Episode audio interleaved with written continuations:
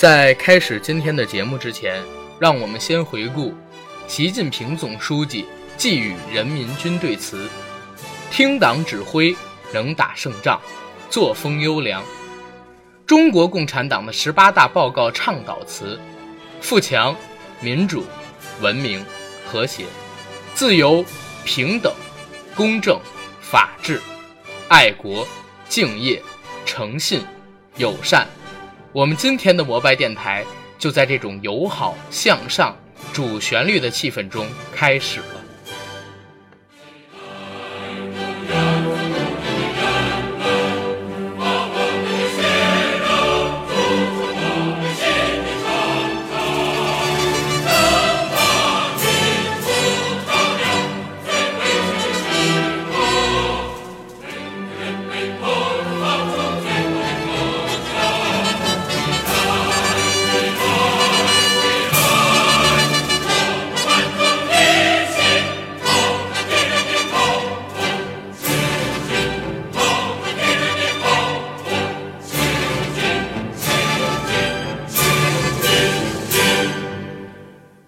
Hello，大家好，非常高兴呢又能在空中和大家见面。这是我们的摩拜电台，我是主播阿甘。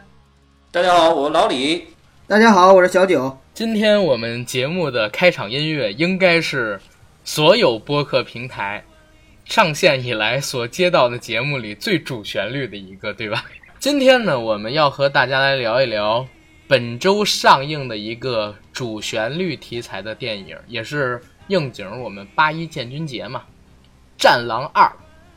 这片子，咱们三位应该都是看了的吧？对，咱们仨都是今天看的。我是刚刚看完这部电影，马不停蹄的三个人开了个小会，就来录节目了。那今天的形式很简单，这一期节目我们会做成短音频，时长呢大概是三十五到四十五分钟。我们围绕几个提点来聊：一呢是《战狼二》的制作。二呢是这部电影呈现出来的一个水平，三就是我们来聊一聊延展性的话题。那先来第一部分，《战狼二》的制作，我先报一报数据。好的，好，《战狼二》跟《战狼一》一样，是由吴京自编自导自演的一部主旋律题材动作片。那截止到目前七月二十九号，这部电影才上映不到两天，票房已经超过了五点七五亿。已经算是超越了第一部的五点四五亿。看它目前的一个票房走势，拿下今年暑期档的国产片票房冠军，应该是没有什么问题。而且在这部片子上映伊始到现在，口碑也是一路的走高。我今天买票的时候看到猫眼电影上的观众评分是九点七，而专业评分呢也是超过七分，算是今年上映的国产片里边口碑非常不错的一部。应该是打中了观众的一些这点，那还是老规矩，咱先给这《战狼二》打一评分。李哥打多少？嗯，我觉得这个电影的话，八分给电影，一分给吴京，九分吧。一共九分。好，然后九哥。呃，我要给分的话，我今天刚看完的时候，我就想，如果这个分总分十分的话，我愿意给十一分。真的，呃。你你几分？十分满分是吗？对，十分满分，我给十一分，爆表了。我靠！呃，没事，就是一个九分一十分。那行吧，那那那我今天做做坏人。我本来想给这个电影打七点五分的，那你们如果这样，我就打一个六点五分。你随便，平均一下，我给我肯我肯定给他及格分。那九分、十分、六点五分加起来应该是二十五点五，再除以三。哇，七分以上，这是咱们节目有史以来最高分的一个电影，超过八分了，已经八点五分了。这是咱们节目有史以来最高分的一个电影，聊的，它真有这么好吗？两位？哎呀，阿甘，这个这个事儿吧，怎么说呢？没有办法跟你就是，呃，把这个到底哪儿好呢，说得很清楚。呃，因为看电影本身就是一个仁者见仁，智者见智的事儿。我只能说呢，就是这个戏看完了之后。我们很多人都想说，再带着自己的家人去再看一遍，比如说，呃，咱们群里就有群友说想带着自己的父亲去看，我也想，其实我父亲如果在身边的话，我都想带着我父亲去看一遍。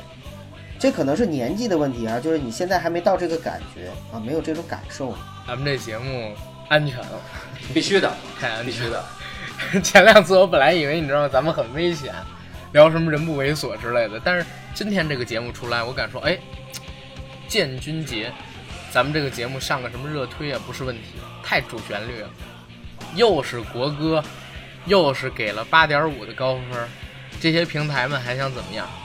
球哥，你先聊聊你对这个电影制作的一些评价 好吧，就嗯其实说实话，我我我个人认为啊，就是我们的节目始终都是三观特别正，而且呢也是非常积极向上、阳光的节目。只不过呢，在这个过程中呢，说了一些接地气儿的话而已，是吧？所以呢，就是被审查掉，这个我们也是特别理解的。再说回这个《战狼》，其实《战狼一》我看的时候呢，当时并没有太大的感受。只是觉得是一部及格的中国的军军事题材的这样的一个动作电影，但是到了《战狼二》的时候呢，之所以就是看完之后感觉特别的好，一方面是因为它里边的一些情怀作祟，另一方面呢是因为它整个的制作水平也确实都是在及格线之上。这部戏是吴京导演的，对吧？是他导演的第二部戏。对，嗯，独立指导第二部戏，对他独立指导的第二部戏。呃，这部戏呢，应该是整个《战狼》系列的第二部。呃，我们我们看过的都知道，最后的时候结尾有彩蛋，就是还要引申到第三部，所以说它肯定会成为一个系列。在这个系列里边呢，就是首先，吴京肯定是整个的灵魂的人物，就是他扮演的是这个冷锋，他扮演的这个冷锋是一个中国的特种兵中的特种兵，呃，战狼中的战狼，是一个非常优秀的特种兵，也是一个非常优秀的军人。所以在他身上呢，展现的我觉得啊，最酷的绝对不是他的动作，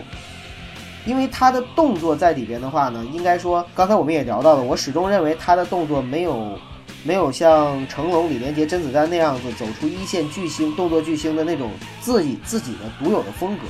还是偏向于模糊。但是呢，他展现的这个军人的阳刚的气质，这一点应该说是已经展现的很淋漓尽致了。那么再说到里边的特效的场面，在作为中国的动作电影来说，我觉得它的特效场面是没有什么问题的。呃，无论是整个的大场面，还是里边的一些细节的设计，包括就是前面在水下的一个很长镜头的打斗，打斗的场景，还有就是后面呢，呃，整个的坦克大战，因为整个其实它就是在一个。复仇加上拯救这样的一个道路上面，一个就是独狼式的这样的一个电影嘛。嗯，所以呢，它的很多的这个动作场面都是围绕着他去救人的这样的一个过程中展现的。在这块呢，特效做的还不错。呃，另外呢，就是在这个戏里边，我们也看到了很多很多好莱坞大片的影子。所以呢，我我相信就是吴京肯定也有致敬和借鉴的地方。呃，包括就是我看到的哈，就是能看到布鲁斯威利斯的这个《太阳之泪》里边的一些感觉，呃，还有呢，就是阿甘，你刚才说你看到的那个是阿方索卡隆的《人类之子》，人类之子哈，因为我没看过这个戏啊，就是它肯定里边还是有很多的，就是学习了其他的美式英雄主义的这种大片儿的一些桥段。呃，总之呢，这部戏我个人认为是一个非常好看的又很燃的这样的一个戏，很值得大家去看。嗯，然后李哥，我刚才我听了九说的啊，我我可能有一点我不太同意啊，因为他说吴京那个嗯不是动作巨星那种风格，确实，呃，吴京的特点我觉得就是没有他自己的风格，但是从动作层面真是干净麻利脆，硬硬很硬很硬很硬。那从这部片子来说啊，是他第二部独立导演的片子嘛，第一部《战狼》，那《战狼二》跟《战狼一》比起来，我觉得格局要更大，制作水准呢更精良了。从导演这个还有表演这个层面来说，吴京更加成熟了，因为这里边大场面非常多，用的是好莱坞的制作团队来去做这些场面，我觉得非常好。虽然说这部电影啊，它的题材应该是动作军事题材的片子，但是看这个电影，当我看完了之后，其实我已经忽略了。吴京的个人的动作层面的一个表演了。这部片子让我看完了之后，可能是年龄的问题吧，也有可能是情怀的问题。我觉得真是有一种我是中国人这种民族自豪感吧。真希望说将来我的护照能有那些字哈，在你身后有一个强大的祖国。那但是这块儿呢，我也不得不说哈，本身这个电影其实整体来说让我非常燃，可是呢，我觉得有一些地儿不太合理的地方。单臂吊汽车在追逐的那一段啊，完全可以坐在车里边儿，那你为什么 非非要在外边吊着呢？对吧？那坦克大战呢，让我想起了小时候玩的，就叫坦克大战，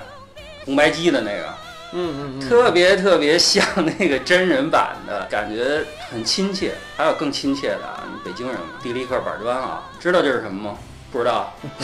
看清楚点儿。呃，我觉得 挺真是挺不错，那种很很燃。具体到整个这个电影的细节哈，让我关注的感觉很燃的地方，我我觉得是这几个点，不是吴京的个人的英雄主义吧，而是说我们国家那个。航母编队出来哈，太燃了，太激动了！从零五二 D 飞出来那些导弹，太牛逼了！不是美国人敢海军飞出来导弹轰你啊，我中国人也敢。当时那会儿我还觉得说，可能这个是真的假的啊，因为我后来又特意查了一下，其实在我忘了是一四年、一五年啊，就是也门撤侨事件的时候，中国确实是派了两艘驱逐舰还是护卫舰啊，去接我们中国的侨民的。但是那会儿美国没有撤侨计划，所以我也觉得，呃，这里边这个电影里边虽然说这个事件是虚构的，但是也有一些真实的成分在里边，我觉得非常好。好，然后这是九哥跟李哥的看法是吧？对对对对。好，然后我来聊聊这个《战狼二》的制作。其实这部电影制作上，我觉得是挺不错的。为什么我说最开始我要不是为了你们平衡一下咱们节目的评分，我会打到七点五分？就是因为我很久都没有看过这么大格局制作的动作片了，在国内也好，在国际上也好，大家都知道，现在两千年之后，其实动作片在逐渐的衰落，受众群体固定，然后增长不前，甚至有倒退，越来越多走向 DVD 租赁市场，越来越多的观众呢都在看大制作、大特效、超级英雄等等这种类型的电影。整个中国或者说香港影坛作为动作片发展的最完整。最有自己独特风格的一个市场，我们在今年交出了《战狼二》这份答卷，真的是非常不错的。而且据我了解，《战狼一》实际的投资额可能是五千到六千五百万，《战狼二》应该是投资在一点二到一点五亿人民币。嗯，那实际上我们可以看出来，从开头的像是水下大战到后期的坦克大战，甚至可以说叫做战争戏了。很少有动作电影在两千年之后去尝试这样的格局，甚至说就没有。吴京能做到这样很好。吴京他其实联合了像是我们国家很多的军队，提供了一些只有在军队出行任务的时候才能给到的装备。那我们也可以通过这部电影感受一下祖国军事实力的强大。再聊制作，吴京可能从《我是特种兵二》，包括说《战狼一》这几部影视作品，他的一个积累之后，再扮演特种兵，绝对是有模有样的。而且传说他当年应该是为了拍特种兵，为了拍战狼，为了拍战狼二。实际到我们国的一些特种部队和军人们和战士们一起生存了，应该是四个月吧，接受同样的训练。那在这一部电影里边，我们看他的身材，看他的肤色，看他敬礼，看他立正，都是有模有样的。应该是两千年之后，在冲出亚马逊之后看到的最接近于真实军人的一部电影了。而且呢，这部片子其实说实话，制作上还有哪儿我觉得比较好的。就是他的整个打戏，吴京作为是国内的连续几届的全国武术冠军，后来又到香港影坛，应该算是折戟沉浮了，得有小二十年。整个的动作戏编排非常有香港黄金时代，甚至有成龙的影子。再之后呢，这几场动作戏的编排，我觉得都特别有国际范儿，受到了可能说是像《突袭》《人类之子》等等电影的一些桥段启发。一个是长镜头的编排特别多，在这部电影里，再有一个战争戏的打法有模有样，这都是制作上边的一些优势。然后两位来聊一聊这部电影有意思的地方，或者说感动你们的地方吧。刚刚我说了几点是让我比较。比较感动的地方吧，我再说几个细节。因为刚刚阿甘也说了啊，本身吴京就是为了这些军旅题材的影视作品嘛。我记得他曾经说过，他是去真正的部队去去体验啊。从这部电影里边，真的，一板一眼啊，就感觉非常的专业，一看就是说，感觉上是那种当过兵的人。我刚才说了，吴京请的是好莱坞制作团队来做一些特效什么的，但是他说了一句话，就是什么？他说人家是用工业化。来拍，我们是用命来拍，所以吴京是非常非常搏命的这么一个人。从电影的一个情节里边和动作就能看出来，非常不要命啊。那细节里边专业的，我觉得有一点是我在过去那些枪战片也好，战争片也好，尤其是咱们说像《英雄本色》那种啊，那一年代的枪战片，打不完的子弹是吧？但是在这部片子里边是是要频繁的换弹夹的。虽然说拿的都是 AK 哈，非常专业的一点是什么？不是拿着枪横扫，不停的连发，而是你们注意一下，就他和吴刚老师演的那个老何两个人永远都是两连发和三连发的点射，这是一个专业的一个动作，不会说像不专业拿起来梆梆梆梆梆梆的开，那不是那个，这是一个他的细节吧，我觉得。当然细节也也有夸张啊，因为本身这是一个动作片也好，英雄片也好，主角光环太厉害，有开挂的地方。最最明显的开挂就是在第一场追逐戏的时候。加特林拼命的扫他的 BJ 四零，一点事儿都没有哈。如果要真真实的加特林扫完之后，那车就烂了，就瘫了。这也是可能说是主角光环嘛，就没办法。因为我觉得这种类型的片子啊，燃就行了，感动就行了。我不不去太注重那么多细节了。看九有什么可说的？其实老李这个点，我我确实作为一个非军事迷，我没有注意到。但是你这么一说完，我想一想，确实是这样。个人可能关注的点不一样。对我来说，我关注的点真的是他这个戏里边的很多的，呃，我之前在其他电影里没有看过的东西。我在看完这部电影之后，第一时间在朋友圈里边，还有在群里边给我们的听友朋友去推荐。当时我就说，因为我在这个戏里边看到了很多之前从来没见过的一些场景，比如说像中国的维和部队，它的一个行动，比如说像在非洲的工厂。非洲的中国人的工厂，非洲的中国人的生活状态，以及非洲的军人在非洲的时候的一个作为，以前只是听说过没见过，现在是我真的见到了。呃，我觉得这是特别打动我的地方。另外还有就是，呃，大家想一想，如果说一个主旋律的电影，或者说一个想展现我们中国军人形象的电影，那么把它如果只是作为一个纪录片去拍出来，或者说去展现出来的话，会是什么样子？如果没有吴京这样的一个主线的一个英雄来进行穿插的话，那么可能可看性和观赏性上就会差距很大。这部戏其实，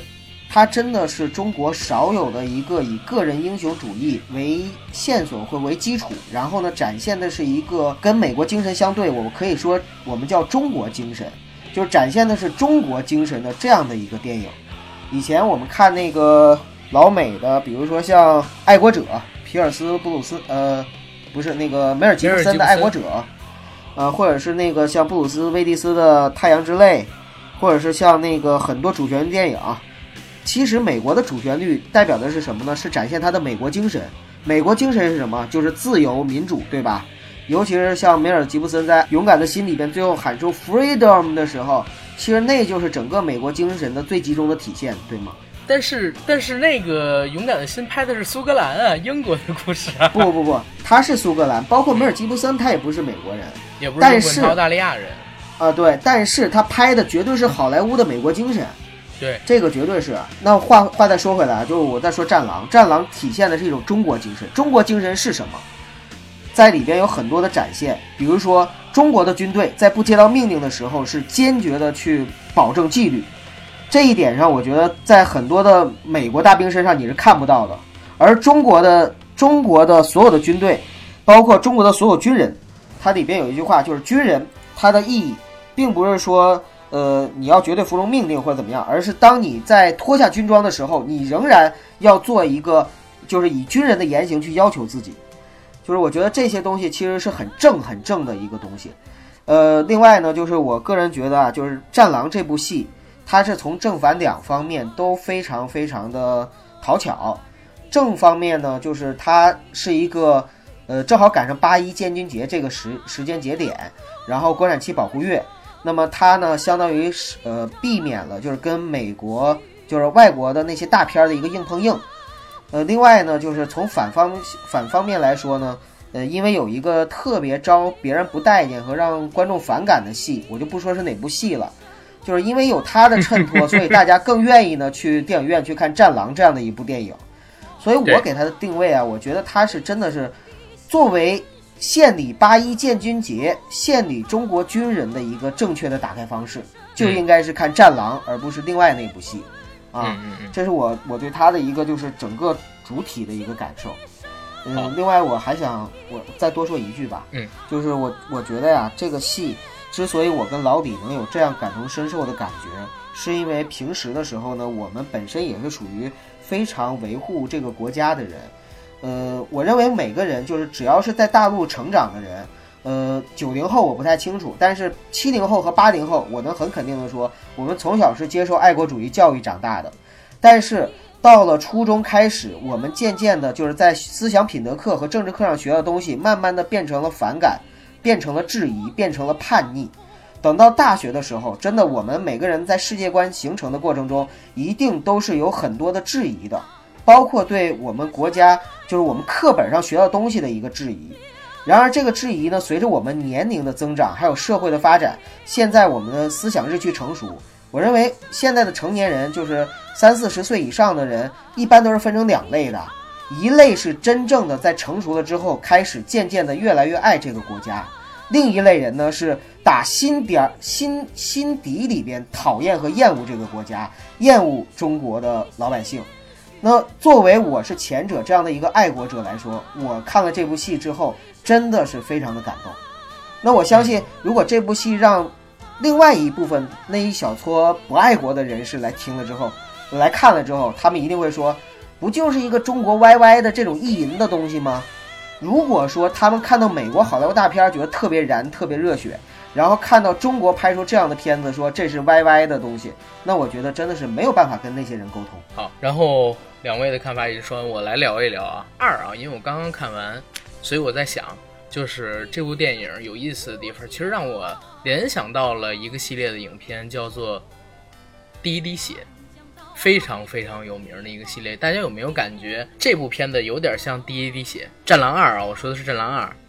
一个老兵，然后因为犯了一些事儿，最后呢遇到了情况。又无奈之中被请出来，去解决一些可能我们的军队、我们的军队因为条条框框不能去解决的战争任务，就是第一滴血嘛，对不对？嗯，我认为不是，不是第一滴血？我保留意嗯见。嗯对我保留意见。我认为他俩差别很大。我我知道差别很大，我就是说他这个模式有点像，提供的条件很像。为什么？因为你们知道，嗯，吴京之前在《战狼一》里边其实是扮演一个特种军部队的一个中队，对不对？他是军人。那如果说他要把这个格局放大，放到国外去，放到更远的地方去，他必须要脱开军队这个题材，或者说军队这个体制才能去办。那最好的方法就是像在开始的时候办的，脱下军装，哎，对，那场强拆戏，做了一个街头的平民英雄该做的事情，脱下了自己的军装，然后合理合规的到了国外去解决在非洲发生的这个撤侨事件。然后，所以这是吴京很聪明的一个地方啊。虽然他只是第二、第三次做导演，因为最开始零八年他拍了《狼牙》嘛，但那是联合执导，这是他第二部主独立执导的戏。但是相比于第一部《战狼一》，他在导演水平上提高了特别多。整个剧本我们去看，其实挺扎实的。虽然还会犯一些直男癌导演，包括说是自恋型的动作演员会犯的错误，比如说大批量的露肌肉，各种回忆闪回，然后体现出自己牛逼，这种都是自恋型的人才会去做的事情。但是我相信啊，每一个动作演员都是自恋的，尤其是像他们又得过武术冠军，对自己的体能、对自己的身体都是有极强的自信心的。只有这种人才会拍出类型这种桥段来。刨除掉这些，这个电影本身剧本还是蛮扎实的。那我下边这边呢，可能会涉及到一些剧透。从开始的像是索马里，然后遇到海盗这场非常非常漂亮的水下的一镜到底的动作戏。当然，我认为啊，这之中也用了一些剪辑，比如说镜头在描水的时候，完全可以用特技做水，人物其实可以再剪辑一下、休息一下，否则是不可能拍这么长的。水下的动作实在是太累了，而且也不可能做到那么的连贯。再之后呢，从救人到冲突发生，吴医生死掉，然后自己感染了病毒，整部电影从最开始的一个海上的救人长镜头开始，就给你带入到很激愤的这种节奏里边来。救人完发现，哦，原来我要救的那个人的反派就是杀掉我女朋友的人开始复仇。这一整套的动作编排，包括说剧本编排，都是蛮扎实的。前两年在《战狼一》上映的时候，我有个同事叫李翔宇，他因为是当过兵，他在看这个电影的时候，整个人就激愤的不行。哎呀，眼睛跟我说，他看完之后都已经是热泪盈眶，马上就要流出眼泪了。一直等到片尾的字幕放完，才从这个影院里走出来。可能说这种类型的电影，对于我们中国真正当过兵的人，他们去感受。跟我们自己是完全是不一样，因为咱们仨说白了算是小粉红，但真不算是在军队里边经历过几年的磨练，对吧？各种各样的训练，又或者说是去执行任务，面临过血与死这样的考验的人，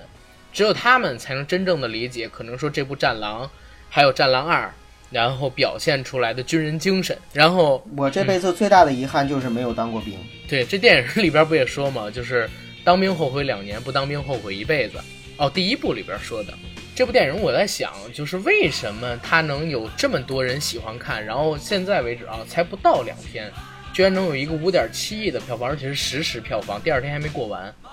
那里边其实说到了很多东西，像是有些伟大的民族，你永远不能低估。还有就像是在结尾的时候，男主角说。呃，男大反派说：“你们这样的劣等民族怎么怎么样？”然后吴京用一个特别漂亮的反杀把他太阳穴刺穿之后说：“你说的是以前，现在的中国已对你他妈说的是以前，现在的中国已经强大了。潜台词就是我们不再是。”可以让你们老外作威作福的那个被欺压了上百年的一个受苦受难、多磨多难的民族了。我们现在已经强大起来了，我们在世界上是有主台、主旋律台词的。而且，整部电影表现的都是中国军事实力的强大，中国人自信心的一个增长。我们撤侨，其他所有的国家都没有撤侨，或者说他们的舰队都在往返，打给美国大使馆，美国大使馆是拒接，已经闭馆了。那。只有中国一个国家到非洲去援救我们自己的侨民，只有我们自己去援救自己的侨民，其实就是一个爱国精神，一个国家强大、国家重视每一个中国公民的一个体现嘛，对不对？对。大家在看到这样电影的时候，联系起像刚才九哥说的小时候接受的思想品德也好，政治课也好，我们受到爱国主义教育，其实突然之间这么多年城管打人。强拆霸田这种事情对我们造成的一个恶面影响被忽略掉了，我们又想起了童年那个天真无邪，然后看着主旋律电影张思德《太行山上》《地雷战》《地道战》《南征北战》《英雄儿女》这样的一个情怀，那这部电影就是做到了呀。那之前拍的什么《建国大业》《建国伟业》，他们拍的我不能说是都都挺好，都挺好，但是。实实在在的跟我们老百姓是脱离开来的。老百姓在乎的是什么？我拿着中国的护照，我拿着中国的签证，我到国外旅游的时候，如果发生这样的事情，我是一个中国的公民，然后其他的国家都不管自己公民的时候，中国人派着驱逐舰过来救我，这是我最感动的地方。为什么现在老百姓都爱看这部电影？而且这部电影票房这么高，我感觉就是打到了这个 G 点，对不对？对。非常对，没错没错。我说三点啊，第一点就是在我看这个戏的时候，我用手机记了几个关键词：海盗、强拆、复仇、非洲、战乱、瘟疫、屠杀、草原、雄狮、雇佣兵、富二代、泡妞、搞笑、无人机、老兵、嗯，爷们儿、热血、解恨、中国、热泪、承诺、责任、孤胆英雄。这是我对这个。电影给他贴上的很多标签儿，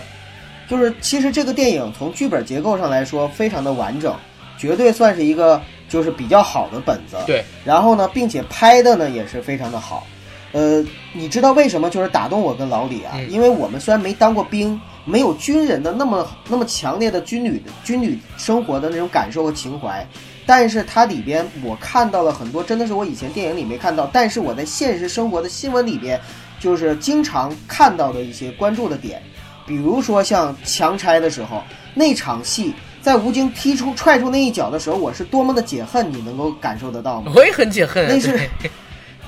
那 那一脚代表的是替中国老百姓真的是出了一口气。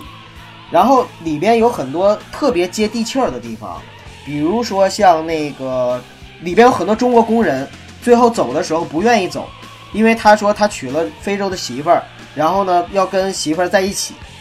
就是中国现在有很多的工人在非洲就是这样的。嗯，呃，嗯我之前有一个叔叔，他在非洲开金矿，然后呢，他他的就是他的工厂请过去的那些工人，很多在当地，呃，有些是结婚生子，有些就是直接在那儿找了个老婆生二胎，有些是在那块儿就是到处嫖，然后染了一身艾滋病。这个真的就是中国非就是中国中国人在非洲，呃，打工的很就是一个真实的写照。呃，然后另外呢，就是在里边，吴京说了一句话，就是就是他他他是他那个手臂受伤了嘛，这个也是主角光环哈，就是他感染了那个致命病毒，只有他一个人活下来了。那么他那个就是感染病毒之后呢，那个混血的那个医生，就是女主角跟他说了很多话，那么就强调这个病毒有多么的严重。那最后吴京来了一句：“我有医保。”我觉得这句话也很北搞笑。一个调侃嘛。对呀、还有就是他在里边呢展现的一个撤侨的情节，中国护照，关于中国人的，包括于谦儿谦儿大爷演的这个戏，我觉得都很真实。它里边展现了很多丑陋的中国人，也展现了很多可爱的中国人，对吧？嗯那个张翰他演的这个富二代，他下边有一个管家式的角色，叫什么林是一个志雄是吧？演对，展现了一个就是中中国人很很常见的那种懦弱自私，呃，只顾自己或者说利己主义的这样的一个想法。然后，呃，谦儿大爷呢，开始的时候很骄傲，我已经不是中国人了。然后那个在超市里边又又又克扣吴京的这个就是冷风他他卖东西的这个这个该赚的费用。但是，一旦发生事儿的时候，马上说 I'm Chinese，就冲上去要要回国。其实很多东西，我觉得是我看到了新闻之外的一种真实，啊、所以我觉得这也是吴京特别讨巧的地方啊，就是这部戏它之所以能够打动老百姓，就是因为它展现了很多我们新闻里边平时都会看到，但是离我们很遥远的东西，把它正面的展现了出来。然后我再说最后一点，就是关于特别让我们感动的这个，就是中国护照的事儿。因为在看这部戏之前，我看过很多新闻，然后就是在看这部戏的前一天，最右 APP 上呢看到了一个图片，图片是这样说的：说人家都说我的护照特别好，可以去很多地方，想去哪儿都去哪儿，而你们中国护照没有用，真的没有用吗？利比亚危机，二零一一年二月，为营救三万多名滞留利比亚的中国公民，中国政府展开史上最大规模撤侨行动。突尼斯方面将五个边防关卡中的四个专门为中方人员服务，希腊更派军舰协助中方撤离。中方车辆优先过关时，羡煞各国。中国领事官和翻译站在边界，听撤出的人唱国歌。我们说是中国人，突尼斯边防人员就放行。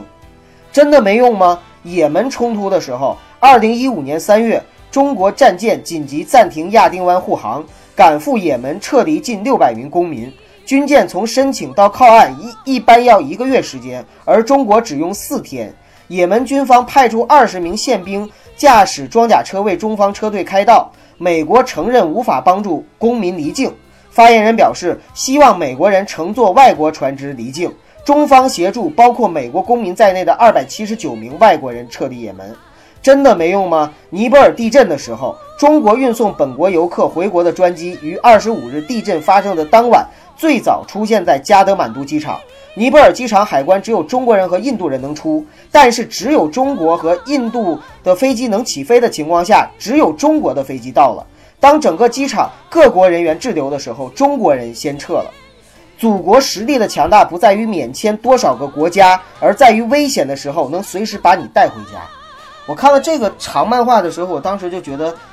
完全应和了我对中国护照的一个看法和中国现在的真正的强大的一种认知。就像在那个戏里边，我也同样剧透一下，在戏里边，开始两个人就是他呃冷风救了这个女主角之后，两个人开着车，呃在草原上飞驰。那个时候女主角因为她是应该算是美国人吧，她就说我们不应该。对，我们应该去海军陆战队找海军，美国的海军陆战队去美国大使馆。海军陆战队是世界上最好的特呃特种部队。然后冷风就来了一句：“海军陆战队是世界上最好的特种部队，那么在你需要的时候他在哪里？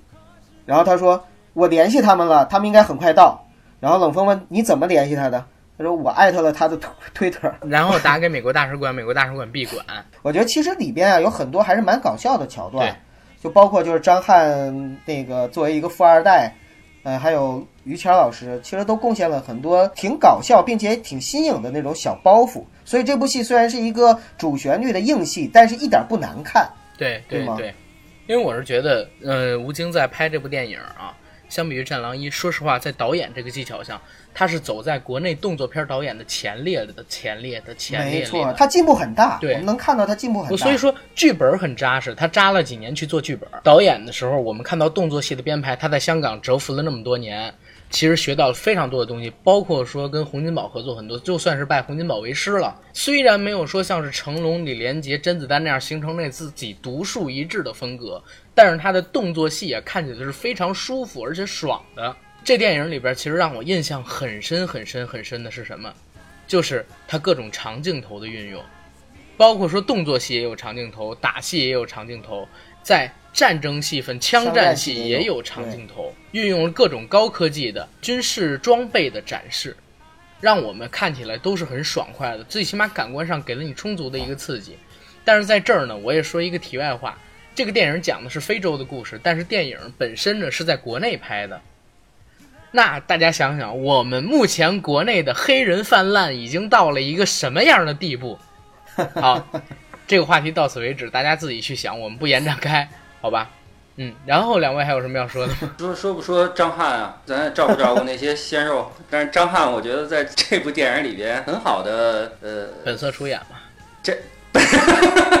哎，其实这逗逼了部戏我还真是 逗逼。第一次对他的印象有所改观呢。我以前真的不太喜欢他他。演了一个挺爷们儿的人，到后来，对对，他他其实他他很好的诠释了他应该表现的这个角色的一个定位，你知道吧？就像开始是一个逗逼的角色嘛，